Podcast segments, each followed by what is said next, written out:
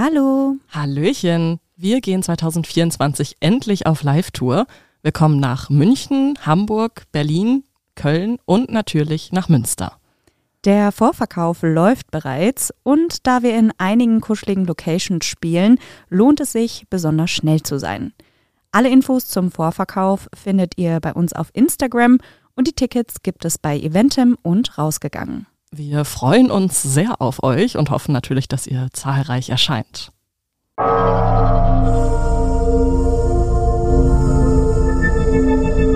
Menschen und Monster. Ein Podcast über wahre Verbrechen und ihre Hintergründe. Hallo und herzlich willkommen zu einem neuen Mördermittwoch. Hallo, ihr Lieben. Ich hoffe, euch geht's gut. Ihr seid alle gesund und munter und noch nicht in der Isolation verrückt geworden. Hier sind wieder Maren Und Stefanie. mit einem neuen Fall. Aber ähm, eine Sache wollte ich noch vorab schieben, bevor wir direkt mit dem Fall anfangen.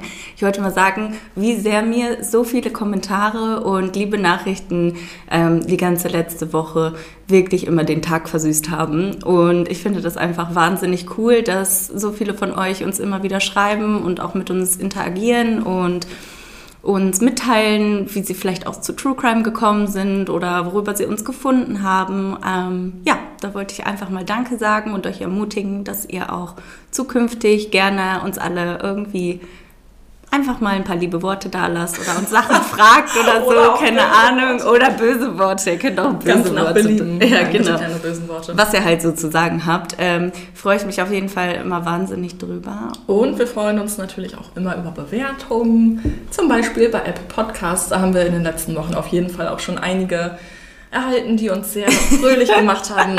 Auch ein paar, die uns nicht so fröhlich gemacht haben, aber Ja. darüber haben wir letztes Mal schon gesprochen. Ich hoffe, wir haben alle den Fall von letzter Woche gut verarbeitet. Ja, der Das war ja ein bisschen hart. Ähm, mein Kollege, der den Fall gehört hat, hat gesagt, dass er nach einer gewissen Zeit einfach abbrechen musste, weil es ihm zu hart war. Ja, ich glaube, dass es gerade, wenn es so um Kinder und Gewalt und sexuellen Missbrauch geht, doch für die meisten noch, glaube ich, das Schlimmste ist, was man sich vorstellen Ja, kann. also ist es ja irgendwie auch. Ja. Ich glaube, die letzten zwei Fälle, die wir jetzt hatten, waren beide sehr schwer zu ertragen, Ja. auf die eine oder andere Art und Weise. Ich bin gespannt, ob das heute anders wird, ob du ein bisschen Nein. easier bist. Nein, oh, Nein, okay. es wird heute auch echt nicht gut. Okay. Aber ich glaube, also es wird schon sehr gewalttätig, aber ich weiß nicht, ob man da jetzt eine, Eine richtige Triggerwarnung. Triggerwarnung vorab schieben. Trigger. Ähm. Ähm, glaube ich erstmal nicht, aber wenn, dann packen wir euch die auf jeden Fall ähm, in die Beschreibung nochmal Genau. rein. Eine Sache würde ich noch kurz vorab schicken. Ab nächster Woche, also ab dieser Woche, wenn, der, wenn diese Folge online ist, ähm, werden wir in den nächsten Wochen, vielleicht sogar Monaten mehr Folgen haben als üblich. Denn, also es fängt jetzt erstmal an mit einer Special-Folge. Wir hatten ja, ich glaube, in der ersten Folge schon mal gesagt, dass jede fünfte Folge ein Special ist und ähm, eben kein deutscher Fall ist, sondern ein internationaler Fall. Und ich freue mich sehr, dass ich das erste Special machen darf. Und weil es ein so großer Fall ist, werden es sogar zwei Folgen. Und die werdet ihr tatsächlich schon in wenigen Tagen zu hören bekommen. Weiteres dazu erfahrt ihr dann auf Instagram. Yay, ich freue mich. Und mehr Folgen wird es insgesamt geben, weil ich ähm, tatsächlich jetzt weniger arbeiten muss momentan und dementsprechend mehr Freizeit habe. Und womit könnte ich die besser füllen als mit der Recherche für unseren True Crime Podcast? Ja, mit gar nichts Besserem. Also. Siehst du? Und das dachte ich mir auch. Und deswegen wird es jetzt in unregelmäßigen Abständen weitere Folgen einfach immer geben. Genau. Und je öfter wir eine Folge machen, desto öfter sehen wir uns auch. Und deswegen ist sowieso doppelt besser. Gut für euch, gut für uns, gut für, die, für alle. Einfach. Voll gut.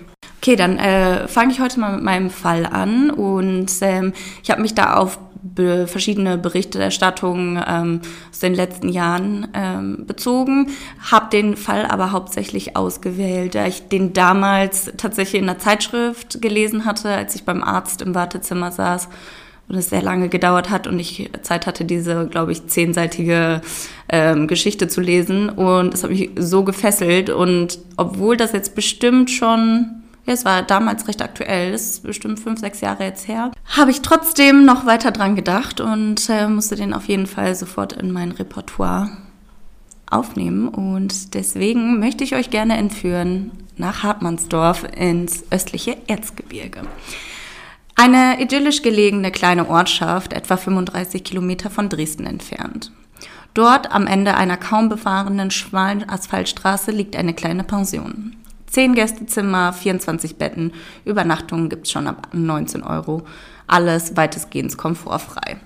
Aber es soll ein Haus des Lebens, der Erholung und der Ruhe sein. Ein Haus, mit dem, in dem Geselligkeit und Toleranz Platz haben und in dem es keinen neuzeitlichen Luxus gibt. Das heißt, keine Fernseher, keine, es gibt auch, das mehr wie so eine so Hotel-Meets-Jugendherberge. Man soll hier dem Alltag entfliehen können, umgeben von großen grünen Flächen und einem weitläufigen Wald.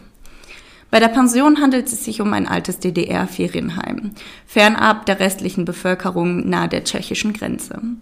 Nahezu ideal für Handlungen, die niemand mitbekommen soll. Hier, auf diesem eigentlich idyllischen Grundstück, wurde eine Tat verübt, die selbst hartgesottene Kriminalisten erschaudern lässt. Der Tatverdächtige ist nicht etwa ein offensichtlicher Außenseiter der Gesellschaft, sondern der 56-jährige Kriminalhauptkommissar Detlef G. Er war in Thüringen mit drei älteren Schwestern aufgewachsen und war das Nesthäkchen, welches von allen Seiten verwöhnt wurde. G. war seines Zeichens Schriftsachverständiger des Landeskriminalamtes Sachsen und Besitzer der Pension. Der 1957 geborene Kriminalhauptkommissar war offen homosexuell und lernte im Jahr 2000 seinen späteren Ehemann kennen. Er ließ sich daraufhin von seiner noch Ehefrau, einer anderen weiteren LKA-Beamtin, ähm, scheiden, mit welcher er eine Tochter und einen Sohn hatte.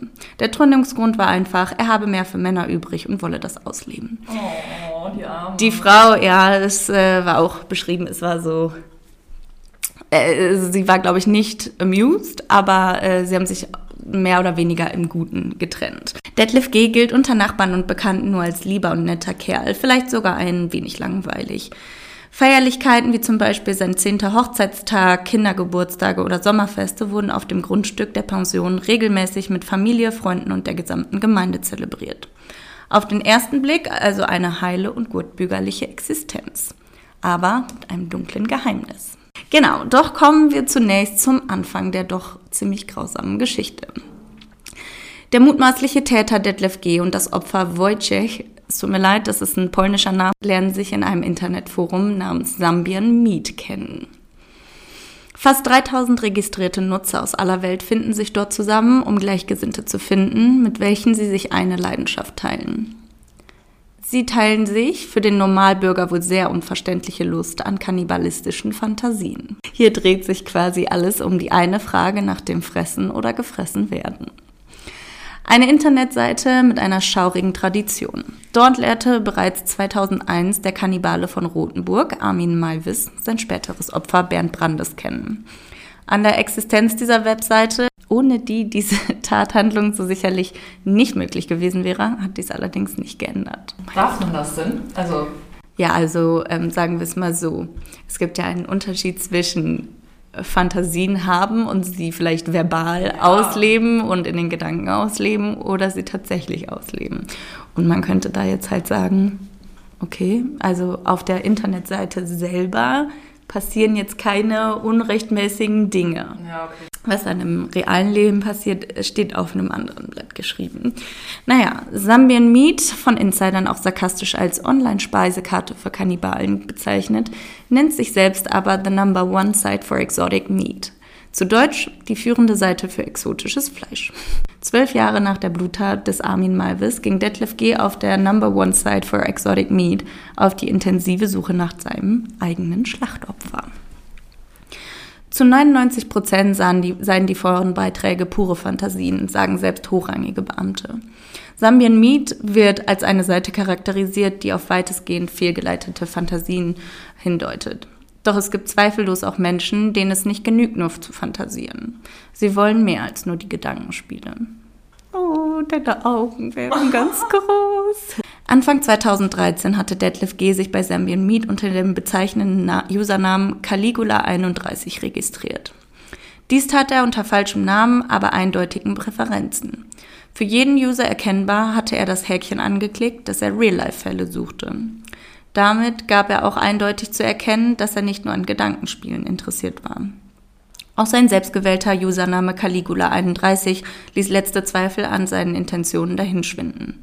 Denn Caligula ist der Inbegriff eines psychisch schwer gestörten Sadisten auf dem Cäsarenthron und dessen zügellose Gewaltherrschaft im alten Rom.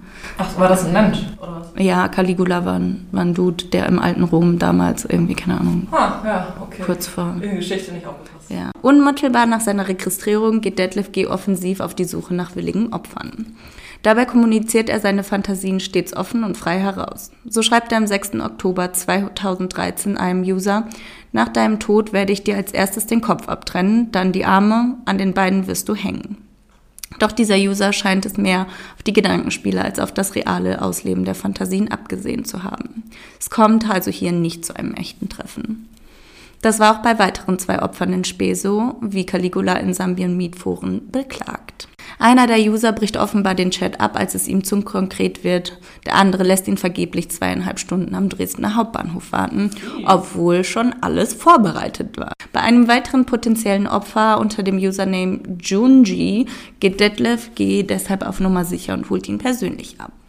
Junji, das ist der 31-jährige Abwassertechniker Alexander B. aus dem mehr als 550 Kilometer entfernten westfälischen Lotte bei Osnabrück. Oh. Und das ist gar nicht so weit von hier. Nee, das wirklich sind, nicht. ja, nach Osnabrück sind es ja nur so eine halbe Stunde Ja, bis 20 Osnabrück. Kilometer Ja, ja, genau. Also der kam hier aus der Gegend.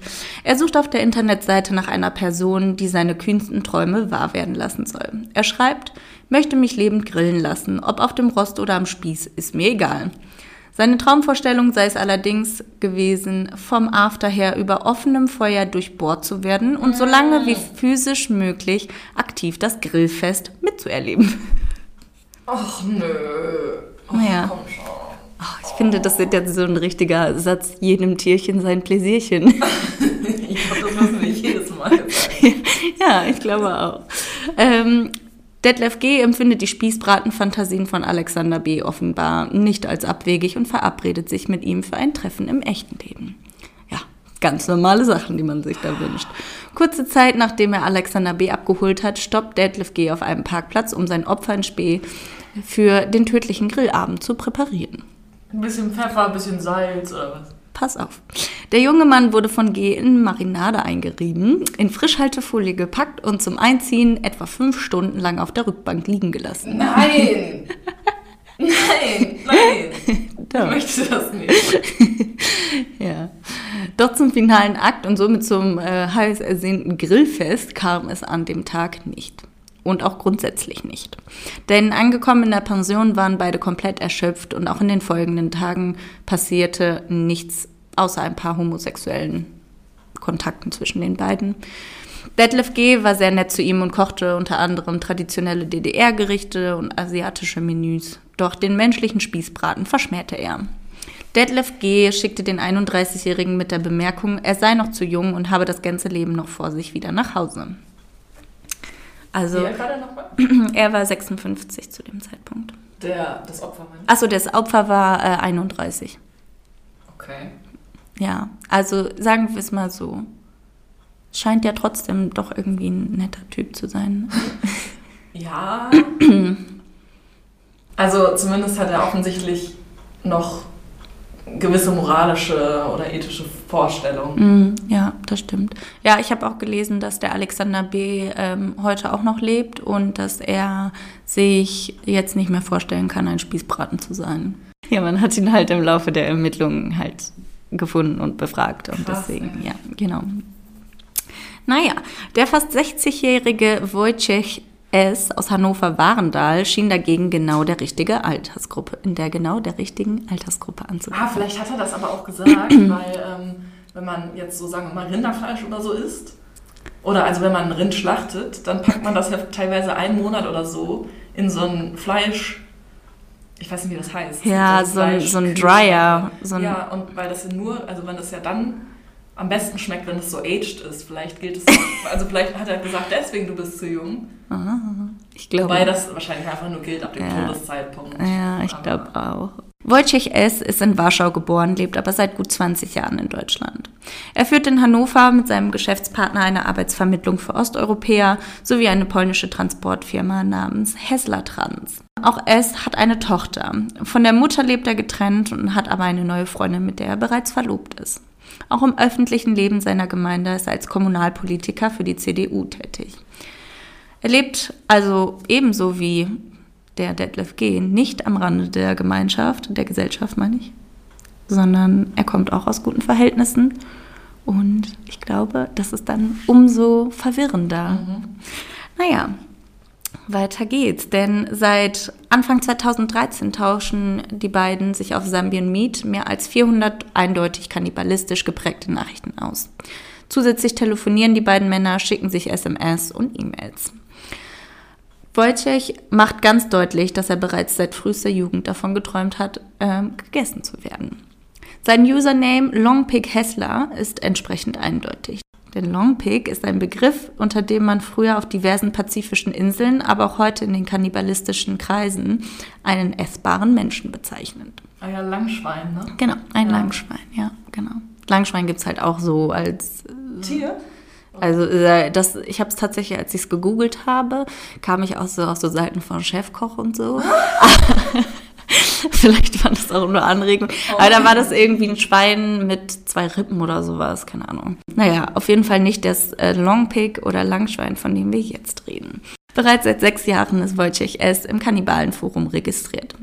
Dabei musste er mit seiner Suche nach einem Chef, das ist ein typisches Wort unter den Kannibalisten, ähm, für einen aktiven Kannibalen, also jemand, der jemand anderen ist. Ja, ja genau. Ähm, da musste er bereits auf der Suche ein paar Rückschläge einstecken. Als er einem anderen User seine Fantasie abgestochen zu werden offenbart, antwortet dieser nur wenig charmant mit den Worten, Notschlachtungen sind nicht so mein Ding. Bei einem weiteren User interessiert sich es am 7. November 2012 mehr für die technischen Details. Kannst du den Raum und deine Ausrüstung ein wenig genauer beschreiben? Hast du die Tragfähigkeit deiner Stangen überprüft? Werden sie mein Gesicht, äh, mein Gewicht, werden sie mein Gesicht halten? Werden sie mein Gewicht halten? fragt er an. Doch zu einem Treffen kommt es auch hier offenbar nicht. Auch im Chat mit Caligula 31 hält es mit Eindeutigkeiten nicht hinterm Berg, wie aus den offiziellen Unterlagen hervorgeht. Denn da gab es ein paar wiederhergestellte E-Mails. Sobald du mich zu dir gebracht hast, bereitest du alles vor. Dann schlachtest oder erhängst mich. Und am selben Tag, am Abend, hänge ich dann schon in Form der zwei Schweinehälften und kühle aus. Darauf antwortet Detlef G., noch am selben Tag werde ich dich dann aufbereiten und zu Wurst verarbeiten. Das wird sehr lecker. Am 4. November 2013 wurden dann große Teile dieser unglaublichen Fantasie zur schrecklichen Wirklichkeit. Wojciech S. machte sich vom zentralen Busbahnhof in Hannover auf dem Weg nach Dresden. Er hebt noch einmal Geld ab. 20 Euro, ein wirklich auffällig niedriger Betrag, aber es reicht auf jeden Fall fürs Ticket. Bei seiner Reise allerdings äh, geht er sehr unauffällig vor, denn er fährt nicht direkt nach Dresden durch, sondern teilt die Strecke in zwei Etappen auf. Zunächst geht's mit dem Fernreisebus nach Berlin. Dort angekommen, legt es bewusst falsche Spuren. Seiner Freundin schreibt er per Skype, ich rufe dich morgen an, ich hab dich lieb. Auch gegenüber seinen Mitarbeitern macht er falsche Angaben. Er habe einen Termin in Berlin, so lautet die Aussage hier. Von Berliner Busbahnhof meldet er sich noch einmal telefonisch und schildert umfangreich, dass sich sein Geschäftspartner verspätet habe. Dabei hat er längst ein Ticket nach Dresden gekauft. Unmittelbar nach seinem letzten Telefonat deaktiviert der Geschäftsmann sein Handy. Letztes Login Berlin, Masurenallee. So stellen das später halt die Ermittler fest. Es soll ganz offensichtlich nicht rekonstruierbar sein, wohin die Reise tatsächlich geht. Nämlich mit dem Berlin-Linienbus nach Dresden, wo er gegen 15.15 Uhr eintrifft. Eine halbe Stunde später holt ihn Detlef G. mit seinem dunkelfarbenen Honda Civic ab. Fahrziel ist die Pension, die Detlef G. mit seinem Mann betreibt. Ähnlich lief auch das vorhergegangene Treffen mit Alexander B., dem 31-jährigen Spießbraten, äh, vonstatten. Als Detlef G. ihn abholte, nahm er ihm sogar seinen PC ab, um darauf die Spuren ihrer Kontakte zu verwischen. Das Ganze macht natürlich dann vor allem Sinn, wenn man jemanden einfach im wahrsten Sinne des Wortes spurlos verschwinden lassen möchte. Was angekommen in der Pension passieren sollte, wurde von den beiden Männern vorab akribisch geplant darüber fantasiert und bis ins kleinste Detail besprochen. Wojciech wollte schon ziemlich schnell nach der Ankunft geschlachtet und daraufhin gegessen werden. Der Prozess sollte nach seinen Vorstellungen allerdings sehr human ablaufen. Solange er noch lebe und etwas spüren könne, sollte es keine unnötigen Qualen wie Verunstaltungen des Gesichts, Brüche, Verletzungen oder Quetschungen geben. Gesagt, getan. Wojciech bekommt einen letzten Henkerskaffee und wird dann von Detlef G. an den Ort des Grauens geführt. Er geht mit ihm von der einladenden und farbenfrohen Bar hinab in den Gewölbekeller, wo sich ein kleines SM-Studio befindet. Es riecht modrig, an den Wänden sind Feuchtigkeitsschäden erkennbar. Eine Unmenge Farbeimer, die vor dem Keller stehen, verströmen einen leicht beißenden Geruch. Eine gruselige Stätte, in der sadistisch veranlagte Menschen mit ihren masochistischen Opfern zusammentreffen. Ein Insider verrät, was sich im Inneren des Kellers verbirgt. Das Equipment sind quasi Folter- und Knebelwerkzeuge aller Art, Fesselseile und Handschellen, eine elektrische Seilwinde, oder so ein Seilzug und an der Wand ein blank poliertes Henkersbeil. Außerdem ein Käfig mit einem Skelett, das nicht echt ist, keine Sorge, ein großer, auf der Sitzfläche teilweise offener Stuhl und ein Balken mit Ösen, quasi wie ein Marterpfahl. Ähm, für das, was sich dann letztendlich im Keller abgespielt haben soll, gibt es mehrere Versionen. Denn als Deadlift G am 27. November, also etwas mehr als drei Wochen später, ähm, um 8.20 Uhr in seinem Dienstzimmer im Landeskriminalamt Sachsen von seinen Kollegen festgenommen wird, sagt er aus, er habe Wojciech S. schon kurz nach der Ankunft mit einem einzigen Schnitt an der Kehle den, ja, die, das Leben genommen. Also er hat ihm die Kehle durchtrennt. Dann habe er den Leichnam mit einer elektrischen Säge in sehr kleine Stücke zersägt und dabei auch die Knochen durchtrennt. Das Ganze nahm gut fünf Stunden in Anspruch. Das Blut hatte er in einem alten Farbeimer aufgefangen, während er die Körperteile wie bei einem Metzger in einer Art Wanne landete, lagerte. Den Penis und die Hoden drapierte er förmlich in einer silbernen Servierschale. Den Kopf trennte Deadlift G ab und kochte ihn in einem großen Kochtopf. Warum kochen immer alle Kannibalen den Kopf? Ich habe das jetzt schon so oft gehört, dass irgendwelche Köpfe in Kochtöpfen gefunden werden. ja, da hat, ja, dort hat man den Kopf dann auch gefunden, als man Detlef G. festgenommen hat und sie, er hat die dann quasi an den Tatort geführt. Also ja. Alle weiteren Leichenteile wurden verteilt auf dem über 6.500 Quadratmeter großen Grundstück vergraben, das alles etwa 80 Zentimeter tief in der Erde. So gut wie alle Körperteile konnten von den Beamten gefunden werden, doch von dem Penis und dem Hoden fehlt jede Spur. Bis heute gibt es allerdings keine konkrete Antwort darauf, ob Detlef G. auch etwas von seinem Opfer verzehrt hatte. Sexuelle kannibalistische Gelüste streitet Detlef in den ersten Vernehmungen entschieden ab. Die Frage, die man sich nun stellt, weshalb er sich dann nichtsdestotrotz in einem kannibalistischen Forum angemeldet hat. Er sagt, er habe Wojciech auf dessen Verlangen hin getötet. Später widerruft G. seine Aussage, die angeblich unter erheblichem Druck zustande gekommen sei. Ähm, er sagt dann, Wojciech hätte sich das Leben selbst genommen und er hätte darauf lediglich die Leiche beseitigen wollen und ihn somit halt zerteilt, damit es einfacher ist. Ähm, wäre das der Fall, dann könnte Detlef G. nur noch Störung der Totenruhe bzw. Leichenschändung zur Last gelegt werden. Krass. Jetzt meine Frage an dich. Weißt du, wie viele Jahre bei der Höchststrafe bei Leichenschändung oder Störung der Totenruhe auf jemanden warten? Nee, ich, also wissen tue ich es nicht. Ich kann höchstens vermuten, dass es vielleicht maximal fünf Jahre sind. Genau, es gibt ähm, die Höchststrafe ist bei der Störung der Totenruhe drei Jahre Gefängnis. Ah. Und das finde ich schon echt. Naja, es kommt ja immer darauf an, wie man die Totenruhe stört. Also, ja, also in dem Fall. Also es ist ja schon Störung der Totenruhe, wenn, also das heißt schon, ist ja natürlich alles richtig und so, aber es ist ja auch Störung der Totenruhe, wenn du auf den Friedhof gehst zum Beispiel und jetzt ein Grab ausbuddelst.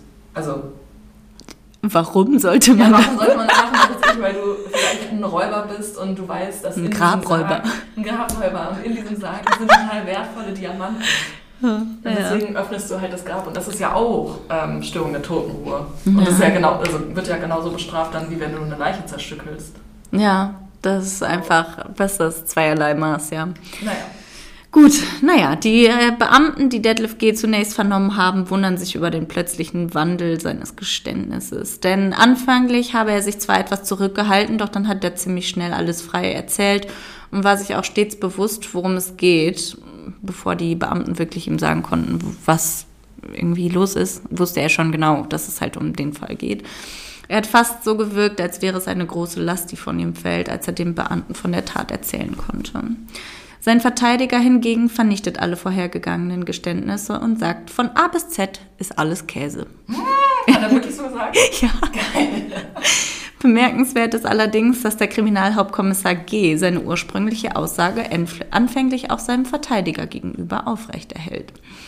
Recht ungewöhnlich für ein erzwungenes Geständnis. Ähm, sein Widerruf kam aber nicht von ungefähr, sondern stand im unmittelbaren zeitlichen Zusammenhang mit der Rekonstruktion eines Videos, das er mit Hilfe eines Stativs und einer darauf befestigten Kamera von der Tat gedreht hat. Oh. Irgendwie habe ich es mit den, mit den Sachen, wo die Tat gefilmt wird. Wow. Ähm, dieses Videomaterial hatte Detlef G. mit all seinem technischen Wissen und Geschick gelöscht und in seiner Vernehmung am 27. November mit keinem Wort erwähnt. Dank einer Amtshilfe des LKH Sachsen-Anhalt konnte das Video aber vollständig wiederhergestellt werden. Der Verteidiger will in den Sequenzen Indizien dafür sehen, dass es sich bei der Tat um Selbstmord handelte. Denn Wojciech habe zu Beginn der Aufnahme mit beiden Beinen Bodenkontakt gehabt und so den Strangulationsprozess noch unterbrechen können. Detlef G. sagt aus, dass er Wojciech zwar gefesselt und geknebelt habe, er habe den Raum dann aber verlassen, sei gut 15 bis 20 Minuten später erst wiedergekommen und da war er bereits tot. Die Gegenseite bewertet die Sequenz jedoch völlig anders. Obwohl auch sie den Bodenkontakt sehen können, wäre dies nur bedeutsam gewesen, wenn das Opfer zu dem Zeitpunkt auch noch am Leben gewesen wäre. Dann hätte er natürlich die Strangulation unterbrechen können. Genau das aber erschließt sich aus den Aufzeichnungen nicht. Wesentlich eindeutiger ist in verschiedenen Sequenzen ein teils nackter und teils nur mit einer Unterhose bekleideter Detlef G., der Blut verschmiert das ganze Geschehen anscheinend sehr stimulierend findet. Oh. Diese Aufzeichnung ist selbst für Hartgesottene kaum zu ertragen. Schon die Anfangssequenz, in der G verkündet, morgen werde es beraten geben, lässt nichts Gutes erahnen. Was dann folgt, sind 55 Minuten blanker Horror. Das Videoband zeigt unter anderem, dass elektrische Seilwinde in einer Schlinge hängende, mit Kabelbindern am Rücken gefesselte und mit Panzerband geknebelte Opfer. Mehrfach lässt G den leblos wirkenden S hoch und runter fahren, um an dessen Herz zu horchen, ob es noch schlägt. Die restlichen Sequenzen sollen unter anderem das Zerteilen des Leichnams in allen Details zeigen. Jetzt fragen wir uns vielleicht alle, wie ist man denn bei der ganzen Verschleierung und Heimlichtuerei überhaupt auf die Spur zu Deadlift G gekommen? Und es ist tatsächlich so, dass nachdem Wojciech ähm, sich nicht mehr gemeldet hat, der Geschäftspartner von ihm eine Vermisstenanzeige gestellt hat. Die standen wohl scheinbar in sehr engem persönlichen Kontakt. Und der, der Geschäftspartner sagte auch, die sind halt quasi gut befreundet und er wäre ein sehr lebensfroher Mensch gewesen und er könnte sich eigentlich nicht vorstellen, dass er sterben wollte. Und ähm, dass er selber vielleicht mal, ähm, nee, dass der Geschäftspartner Partner selber hatte mal Suizidgedanken und da hat ihm der Wojciech rausgeholfen. Und ja, genau, deswegen war das für ihn so sehr, sehr unverständlich und er hatte halt dann auch die Vermisstenanzeige gestellt. Mm, und Daraufhin hat dann die Kripo Hannover den PC von Wojciech S. untersucht und das meiste war sorgsam gelöscht, konnte aber wiederhergestellt werden. Darunter eine ganze Reihe von Mails und Chatverläufe zwischen Detlef und Wojciech, die ein entscheidendes Indiz bringen. Die zusammen, der Zusammenhang mit dem letzten elektronischen Kontakt und der IP-Adresse von Detlef G. Und damit konnten sie dann quasi lokalisieren, wo er war und dass es zu ihm gehört. Ähm, zeitgleich wurde auch in Sachen Caligula 31 ermittelt. Wir erinnern uns, er hatte sich zwar unter falschem Namen und falscher Adresse angemeldet, aber er machte einen entscheidenden Fehler. Caligula 31 nannte er sich auch auf einer anderen Plattform, mhm. gay.de, und dort gab er alle Angaben korrekt an. Och. Auch Alexander B. wird von den Ermittlern ausfindig gemacht, denn dieser hatte auf Wikipedia einen umfassenden Beitrag über Detlef G. verfasst. So kam. Was? Auf Wikipedia? Ja, ich habe es versucht zu finden, ich habe ihn nicht mehr gefunden. Ich glaube, der wurde danach runtergenommen. Würde Ich mich hab auch sehr interessieren, was da drin steht. Ich habe auch versucht, auf Sambien Meet zu gehen. Und Oh. ich wurde da auf diverse verschiedene Sachen und ich glaube, jetzt hat mein PC ein Virus. Nein. Ich glaube schon. Der hat da so was runtergeladen. Ups. Ja, muss ich mal gucken. Als sich der Verdacht um Detlef G. dann immer weiter erhärtet, macht sich unter seinen Kollegen Entsetzen breit. Denn der mutmaßliche Täter einer solchen Tat in den eigenen Reihen, das macht schon fassungslos. Seine Kollegen beschreiben ihn auch eher als devote Persönlichkeit, berichten, er wäre stets gut drauf gewesen und immer hilfsbereit. Niemand dort ahnte, dass der vermeintlich sanfte Mann in einem Chatroom für Kannibalen unter dem Namen eines Gewaltherrschers auftritt. Am Ende dieser Tat stehen nun zwei Menschen. Einer lebt und der andere ist tot. Ihre Begegnung verläuft quasi fast schicksalshaft. In Filmen wäre ein solches Szenario wahrscheinlich zwischen zwei extrem unterschiedlichen und eindeutigen Charakteren abgelaufen. Der eine ein leichtes Opfer, vorher gut zu täuschen und gut zu manipulieren. Der andere ein unheimlicher Typ mit perfiden Fantasien. Dennoch passierte es hier mitten in der normalen Gesellschaft. Zwei scheinbar normale Männer, bei denen keiner etwas ahnte. Und das beweist mal wieder, dass man den Leuten doch tatsächlich nur vor den Kopf gucken kann.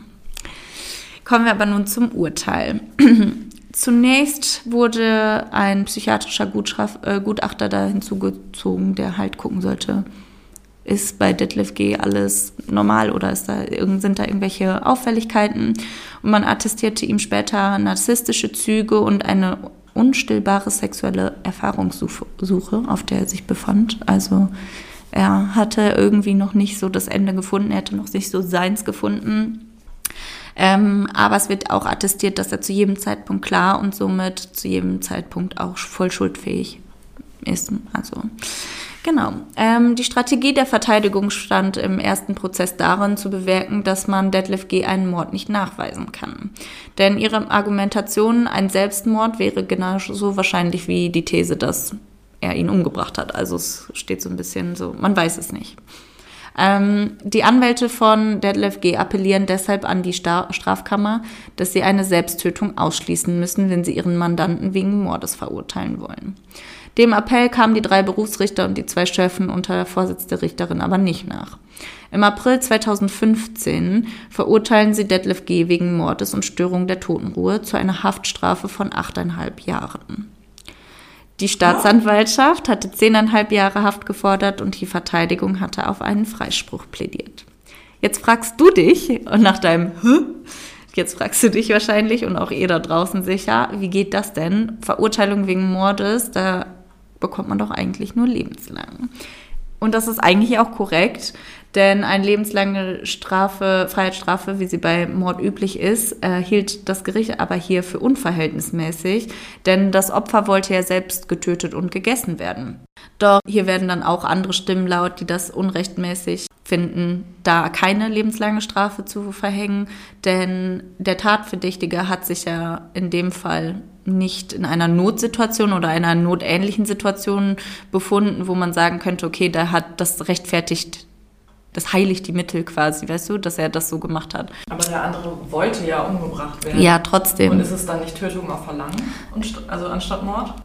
Ja, jein, das haben die auch erst angenommen, aber weil man das ja nicht so man konnte, also weißt du, das ist, was einer schreibt und was dann vielleicht jemand in der Situation selber sagt und wie er sich in der, weil man halt nicht gesehen hat oder nicht eindeutig sehen konnte, ob der jetzt tot war oder nicht, ob er sich dagegen gewehrt hat letztendlich oder nicht, ob er das vorher so gesagt hat, ob sie vielleicht was anderes besprochen haben. Das sind halt so Dinge, die bleiben ungeklärt quasi zwischen den beiden, weißt du? Ein Jahr später nahm sich dann der Bundesgerichtshof des Falles an, denn man befasste sich nun mit den Revisionen, die sowohl von der Staatsanwaltschaft auch von, als auch von den Anwälten von Detlef G. eingelegt wurden. Die ähm, Leipziger Bundesrichter hoben dann das Dresdner Urteil auf und in Fällen Dissen musste der komplette Prozess nochmal neu verhandelt werden. Aufgrund folgender Dinge willigte der Bundesrichter der Revision überhaupt erst ein.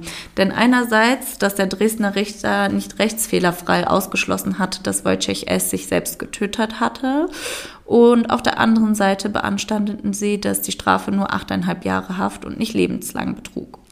Denn das Strafgesetzbuch sieht bei einer Verurteilung wegen Mordes zwingend eine lebenslange Haftstrafe vor. Auch der Wunsch von Wojciech S., getötet zu werden, gebe nicht die Möglichkeit, davon abzusehen, Detlef bei einer Verurteilung wegen Mordes lebenslang hinter Gitter zu schicken. Also bleibt entweder ein Freispruch oder eine lebenslange Freiheitsstrafe als Option für den zweiten Prozess übrig. Eine wichtige Frage gilt es dennoch zu klären. Hat Detlef G. seinem Gast nun einfach die Gelegenheit zum Suizid geboten oder ihn doch selbst umgebracht? Denn auch wenn G. ihn gefesselt, geknebelt und ihm die Schlinge des elektrischen Seilzuges um den Hals gelegt hat, so sagte er, dass er den Raum verließ und es darauf hinwies, wenn ich nach 20 Minuten wiederkomme und du stehst noch immer da, dann brechen wir ab. Er war nach den 20 Minuten dennoch tot.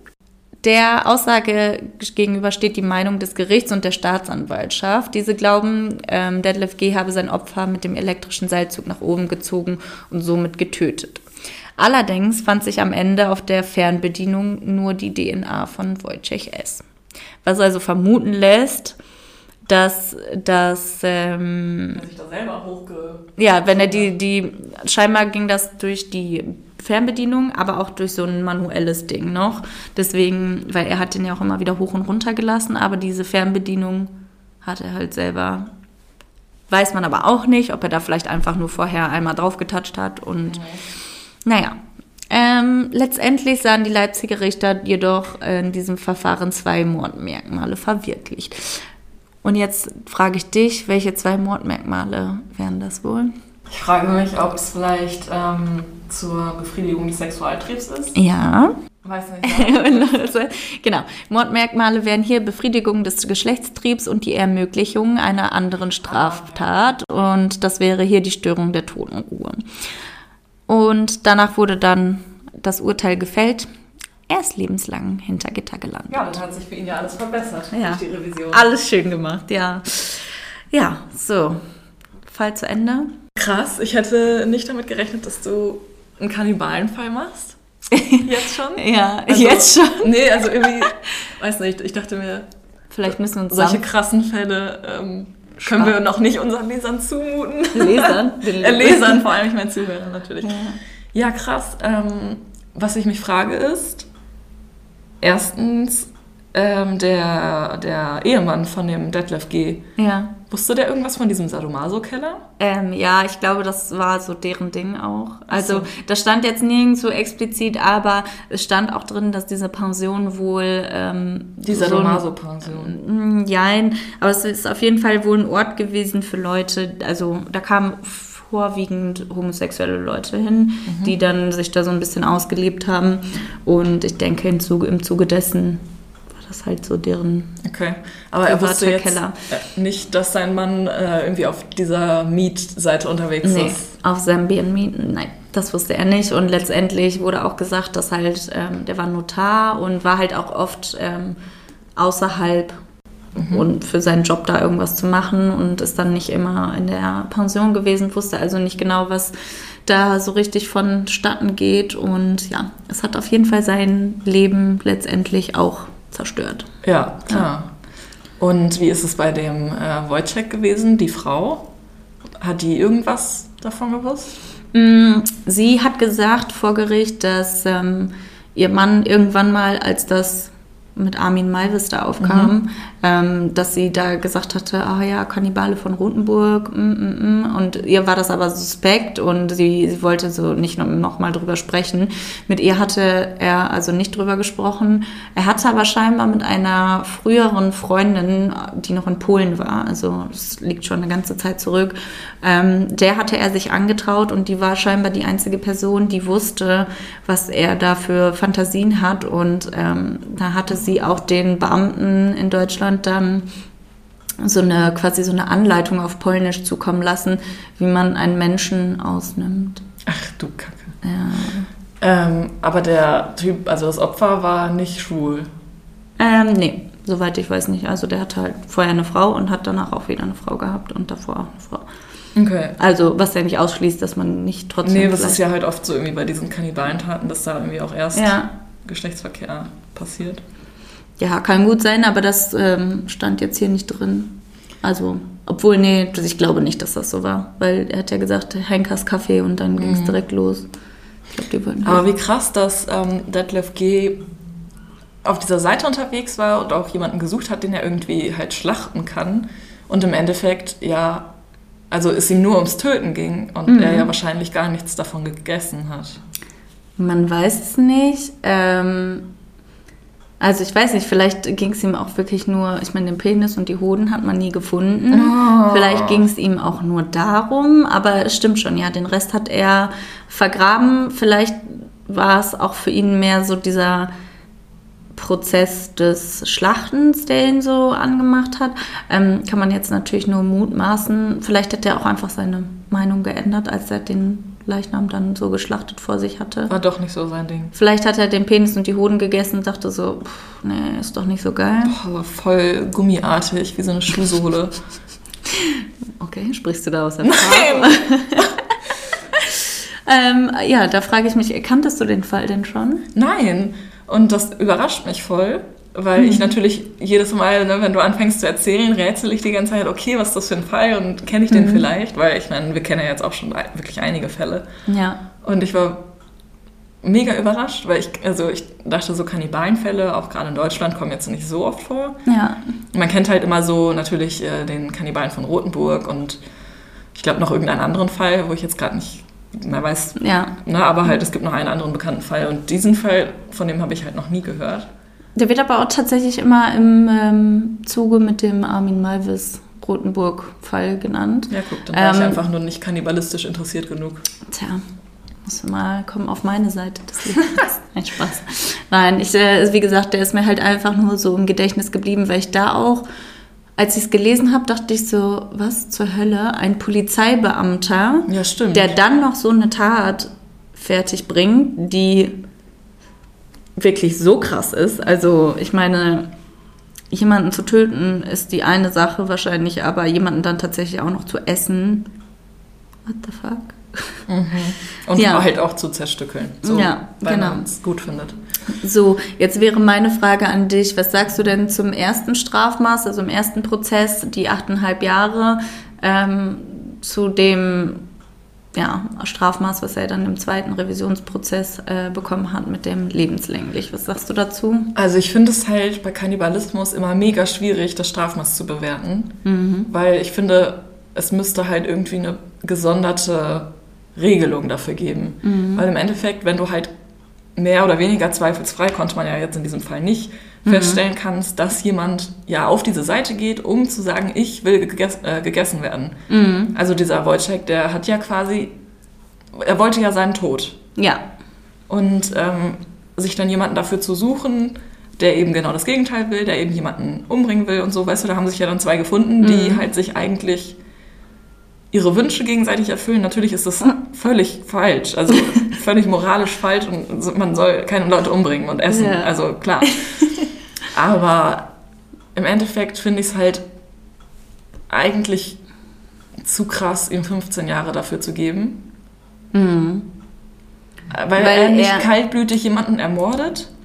Ich glaube, da wäre es der, der Fall anders, wenn er sich nicht mit jemandem getroffen hätte, sondern er wahllos einfach ein Opfer Ja. ausgesucht hätte und das geschlachtet hätte und das gegessen Ja, hätte. Das wäre Fall. halt, glaube ich, was anderes als. Genau, wenn es einfach irgendwen trifft, klar. Ja. Aber wenn jetzt halt da wirklich jemand ist, der sagt, ich will das, dann finde ich es jetzt eigentlich falsch, eine Person halt, die, die überlebt, die übrig bleibt, Ja. dafür so hart zu verurteilen.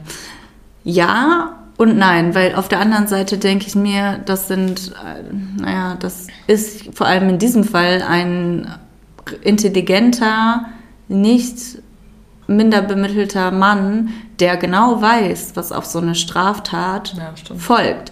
Und dass das einfach nicht rechtmäßig ist. Und das ist halt, keine Ahnung, die Leute sagen ja auch, auf dieser Seite sind halt so viele Leute, die einfach nur diese Gedankenspiele ausleben wollen, die einfach nur diese, ja, einfach nur diesen, den Gedanken des Kannibalismus haben möchten.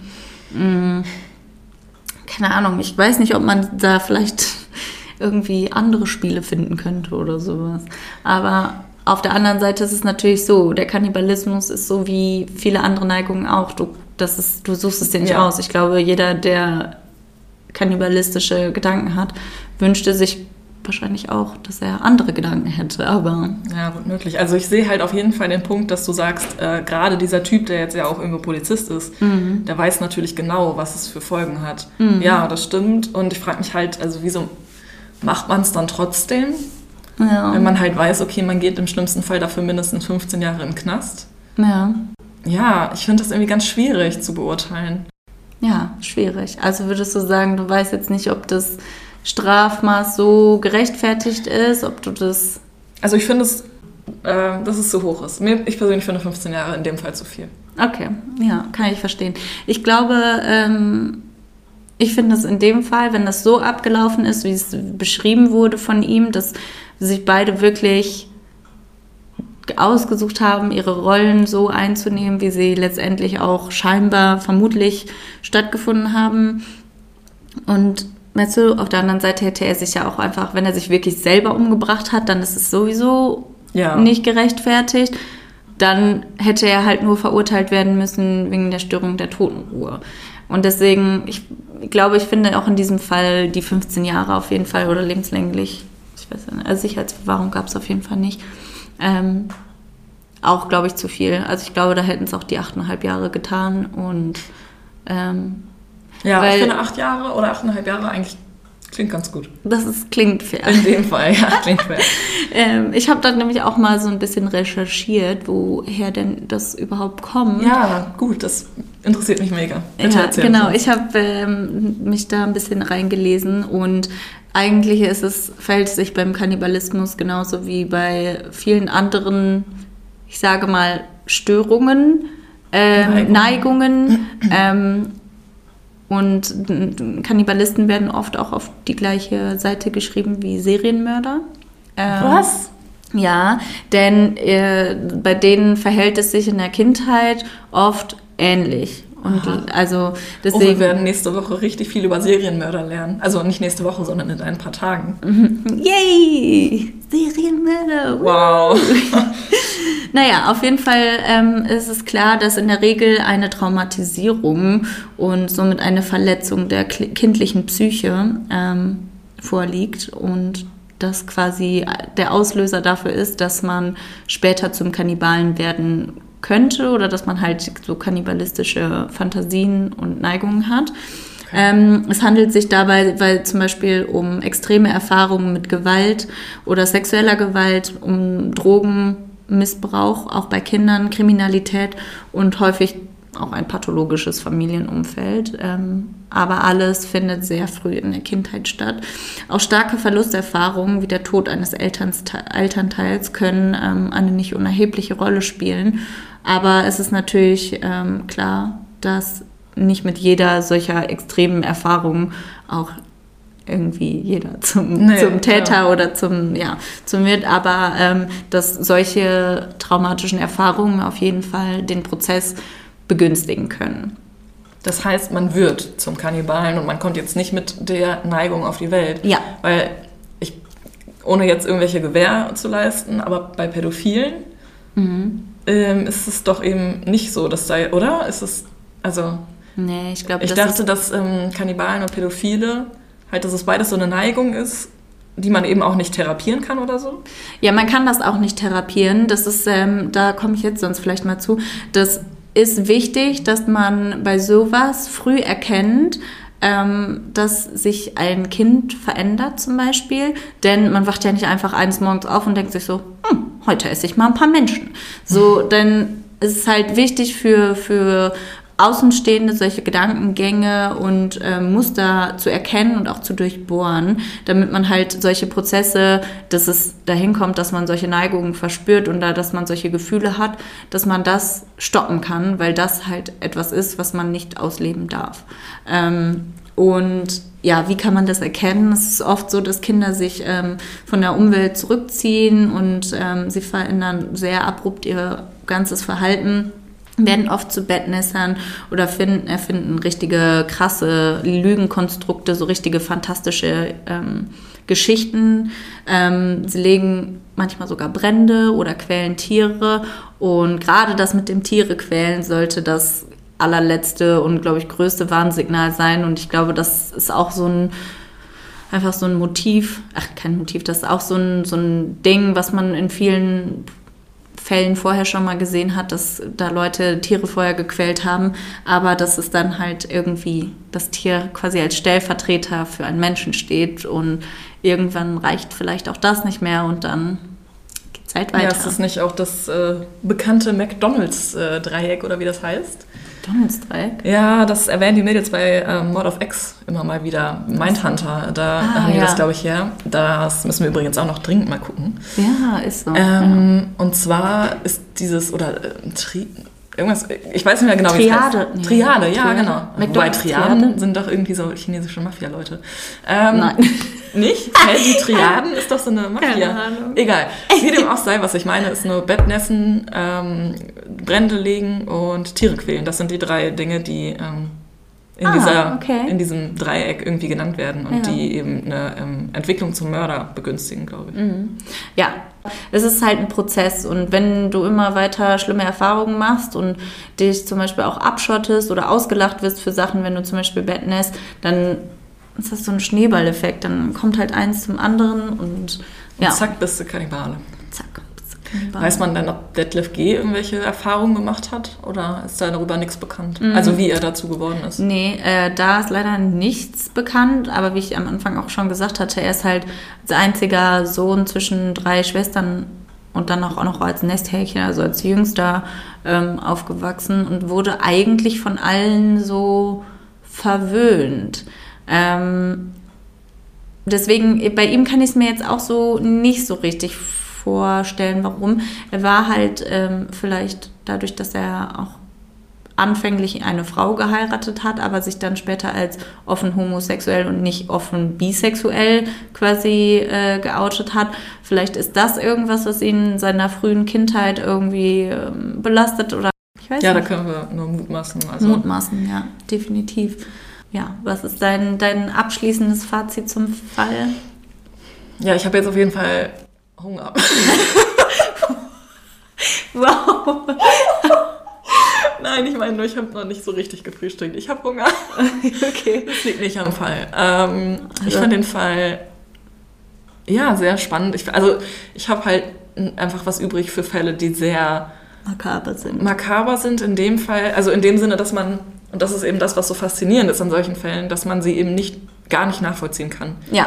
Also das ist jetzt nicht nur jemand, der, ach Gott, das klingt so falsch, aber der hingeht und einfach jemanden umbringt, weil er zum Beispiel an das Geld will der Person ja. oder so, wo man wenigstens den Gedanken irgendwo nachvollziehen kann und irgendwie erklären ja. kann. Ja, ja, ich weiß es. Aber Kannibalismus ist zum Beispiel was, was man mir jetzt überhaupt nicht verständlich ja. machen kann. Genau. Und deswegen finde ich es halt so mega spannend, sich damit auseinanderzusetzen. Ja, definitiv. Also danke, Maren, dass du uns den Fall mitgebracht hast. Ja, ich habe mich auch gefreut. Also es war auch, ich saß nur bei der Recherche vom Laptop und habe gedacht, oh mein Gott, was ist denn hier los? Vor allem, ja, ich muss jetzt erstmal gucken, wie ich die Sachen von dieser Zambian Meat-Seite oh, oh. wieder von meinem Laptop verbanne. Oh Hast du da irgendwas Gruseliges gesehen, ja, auch gelesen? Immer so Pop-up. Nein, ich bin halt nicht drauf gekommen, weil Ach ich musste ja. erst Sachen runterladen, um da drauf zu kommen. Krass. Aber ich glaube, das ist vielleicht auch einfach nur ein Scam. Vielleicht muss man auch einfach über. Ist das schon Darknet? Oder muss man irgendwas gefragt. Besonderes machen, um ins Darknet zu kommen? Ich klinge jetzt wie so ein richtiger Opi, der sich nicht auskennt mit Technik. Wo ist die Internet? Entschuldigung, ist das hier das Darknet? nee, da nee, geht's noch fünf Kilometer links hier runter. nee, ich, also laut also stand nirgendwo was vom Darknet. Achso, ja, dann, das ist ja gut. Weil es scheint alles legal zu sein. Ja, ne? das ist alles verständlich und legal. Okay. Ja. Fein. Ja, dann würde ich sagen, wir hören uns schon am Sonntag wieder mit einer Special-Folge. Ja. Und die zweite Folge des Specials kommt dann am Montag, sodass ihr jetzt super viel von uns hört. in den nächsten Tagen. So, oh, bitte nicht. Oh no. Bitte nicht. Nein, Spaß. Wir freuen euch äh, weiterhin mit äh, True Crime zu versorgen und eure Neugier zu stillen, euch weiterzubilden. Und bis dahin sagen wir, passt auf. Arrivederci und bye bye. Arriba! bye, bye, bye. Ciao. Hallo. Hallöchen. Wir gehen 2024 endlich auf Live-Tour. Wir kommen nach München, Hamburg, Berlin, Köln und natürlich nach Münster. Der Vorverkauf läuft bereits und da wir in einigen kuscheligen Locations spielen, lohnt es sich, besonders schnell zu sein. Alle Infos zum Vorverkauf findet ihr bei uns auf Instagram und die Tickets gibt es bei Eventim und rausgegangen. Wir freuen uns sehr auf euch und hoffen natürlich, dass ihr zahlreich erscheint.